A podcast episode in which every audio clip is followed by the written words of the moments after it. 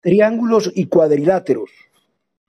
En París se encuentra un monumento que se ha convertido en el símbolo de esta ciudad, en la forma de esta torre que se eleva a 324 metros de altura, destaca sobre todo una figura, el triángulo. Esto es debido a las características que éste posee. Cualquier polígono construido con varillas, si es presionado por su vértice, sufre una deformación, excepto si se trata del polígono más sencillo que existe, el triángulo.